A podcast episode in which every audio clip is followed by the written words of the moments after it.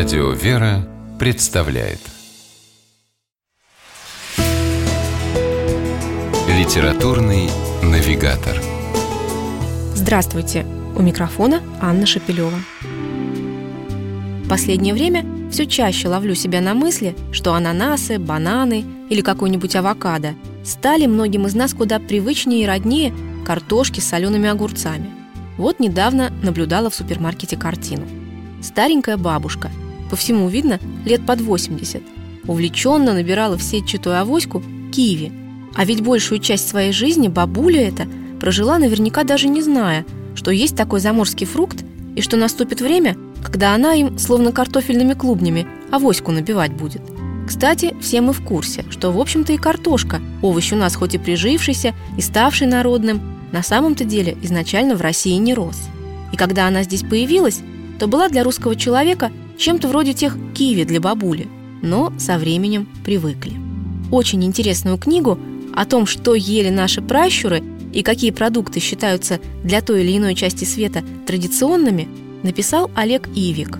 Книга, вышедшая в издательстве «Ломоносов», так и называется «Еда древнего мира». Чтобы сообщить читателям, из чего состояло меню египтянина, жившего во времена правления фараона Хеопса, автору пришлось работать не только с историческими хрониками. Выяснилось, что в древности о еде гораздо чаще писали вовсе не те, кто ее непосредственно готовил. Основные источники знаний о гастрономических вкусах и пристрастиях древних Олег Ивик почерпнул из указов законодателей, философских трактатов, творений мудрецов и поэтов, а также из дошедших до нашего времени немногочисленных артефактов. К примеру, в гробнице одной египетской дамы из знатного сословия – археологами и учеными был обнаружен целый комплексный обед, практически нетронутый временем. Ячменная каша, жареная перепелка, говяжьи ребра, рыба, хлеб, инжирный компот и ягоды. А от загадочной цивилизации шумеров, помимо рисунков и предсказаний о конце света, сохранилась глиняная табличка, рассказывающая о буднях шумерского школьника.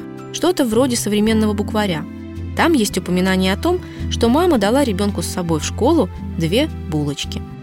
Принимая во внимание, сколько источников пришлось изучить Олегу Ивику, автору книги «Еда древнего мира», издание можно смело назвать научным исследованием, а точнее научно-популярным, потому что написана книга очень легко, с искрометным юмором и массой полезных цитат из произведений древних поэтов и философов. Только вот автора жаль немного – потому что писать про всю эту древнюю вкуснятину было наверняка очень нелегко. Он и сам признается, что постоянно хотелось попробовать хоть кусочек жареного на вертеле быка или кальмара, начиненного артишоками. Поэтому всем читателям он советует хорошенько подкрепиться перед тем, как взять в руки книгу. С вами была программа «Литературный навигатор» и ее ведущая Анна Шапилева. Держитесь правильного литературного курса.